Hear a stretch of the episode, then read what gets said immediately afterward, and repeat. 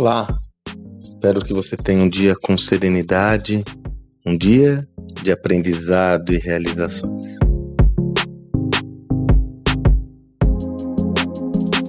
Ontem eu até fiz um post no meu Instagram comentando sobre essa estratégia do Nubank ao adquirir a startup Olivia.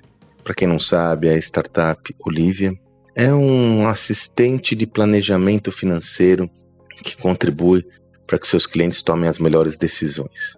É, porém, essa organização ela já, nasceu como uma organização totalmente orientada à tecnologia. E todo esse processo acontece por meio de algoritmos. Né? É uma startup que já estava fazendo, já tendo uma boa repercussão, orientada a trabalhar essa tese de, por meio de dados, ajudar os clientes a tomarem as melhores decisões na área financeira. Por que o Nubank compra essa empresa numa transação de valor não estipulado, mas na casa de centena ou no mínimo dezenas de milhões de reais? Veja bem, é claro que tem uma sinergia lógica com o negócio.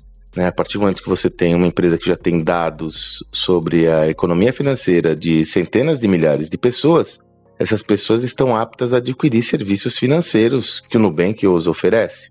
Mas se você for olhar toda a lógica construída pelas falas e declarações de Davi Vélez, um dos fundadores do Nubank, você vai ver que tem algo que está por trás disso que tem mais a ver com o seu negócio do que especificamente a sinergia de negócios. A Olivia tem um, acabou ao longo dos anos desenvolvendo um algoritmo muito sofisticado, um algoritmo preditivo, muito com muitas variáveis. Além disso, a Olivia tem um contingente importante de pessoas, uma equipe tendo como foco aí cientistas de dados, engenheiros de dados, analistas, que é reconhecidamente muito boa. Em todas as declarações, o Davi Vélez comenta que o grande foco deles é a infraestrutura e, sobretudo, o capital humano. Note que diferença substancial em relação ao passado. As empresas estão investindo e fazendo investimentos na casa de milhões de reais para adquirir capital intelectual, pessoas. Recentemente eu estive conversando com Silvio Meira, pensador que eu admiro muito aqui no Brasil, seguramente um dos principais, e ele comentou comigo uma tese dele que eu estou desenvolvendo com clareza agora.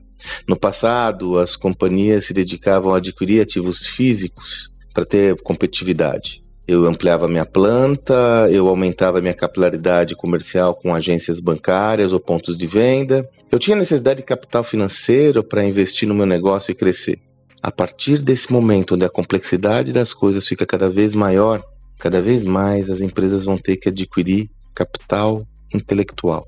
A grande batalha não vai ser mais por ativos físicos, a grande batalha vai ser por ativos é, humanos. Capital humano, gente e as empresas vão ter que cada vez mais fazer investimentos importantes nessa frente. É claro que aqui eu me refiro a uma, a uma ação muito peculiar de aquisição de uma organização, mas quais são os investimentos propositivos que você tem feito para adquirir o melhor capital humano possível para sua empresa? Claro que vale uma estratégia que muitas vezes não foi enunciada tradicionalmente pelos negócios, que é adquirir adquirir startups, adquirir empresas com vistas a ter aquelas pessoas no seu negócio. Mas é inegável que aqui nós temos um tema importante que deve ser visto de uma forma muito particular.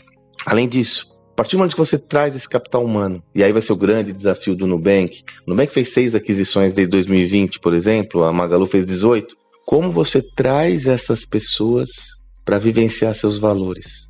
Como você alinha essas pessoas à sua cultura? Note que a liga principal desse contexto é e sempre será cultura organizacional. Porque se você traz um capital intelectual, se você traz um capital humano, se você traz pessoas para sua organização e elas não se adaptam à sua cultura, você desperdiçou todo o investimento realizado nessa iniciativa. Dessa forma, tem que estar muito claro qual é a sua cultura e como você faz esse adensamento, esse alinhamento de cultura para que você tenha as pessoas alinhadas a sua visão de mundo para que possam performar de acordo com a sua proposição central de valor.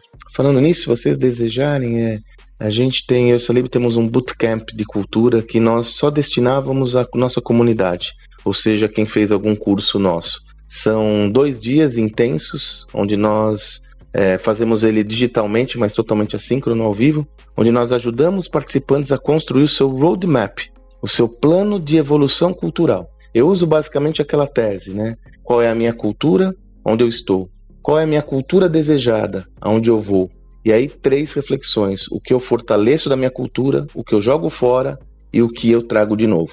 Como muitas vezes esse processo é complexo para fazer sozinho, nós vamos fazer esse bootcamp. Bootcamp é mão na massa clínica durante dois dias para ajudar a todos a fazer. Então, diferente do, da nossa imersão, aqui eu tenho um projeto de mão na massa mesmo, clínica.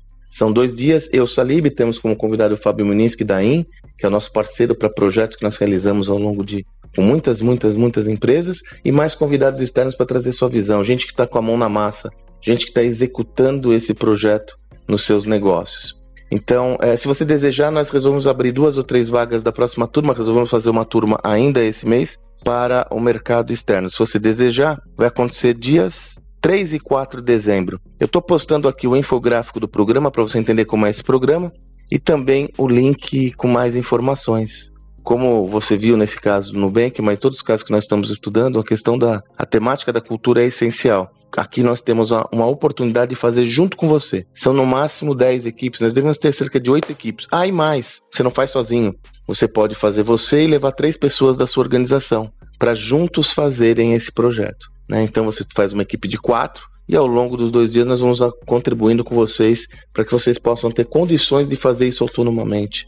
Ou pelo menos contratar alguém de uma forma mais dirigida. Beleza? Então, ó, dias 3 e 4 de dezembro. Se você quiser ter mais informações aí, garanto que vale muito a pena. Espero que você tenha um excelente dia e até amanhã.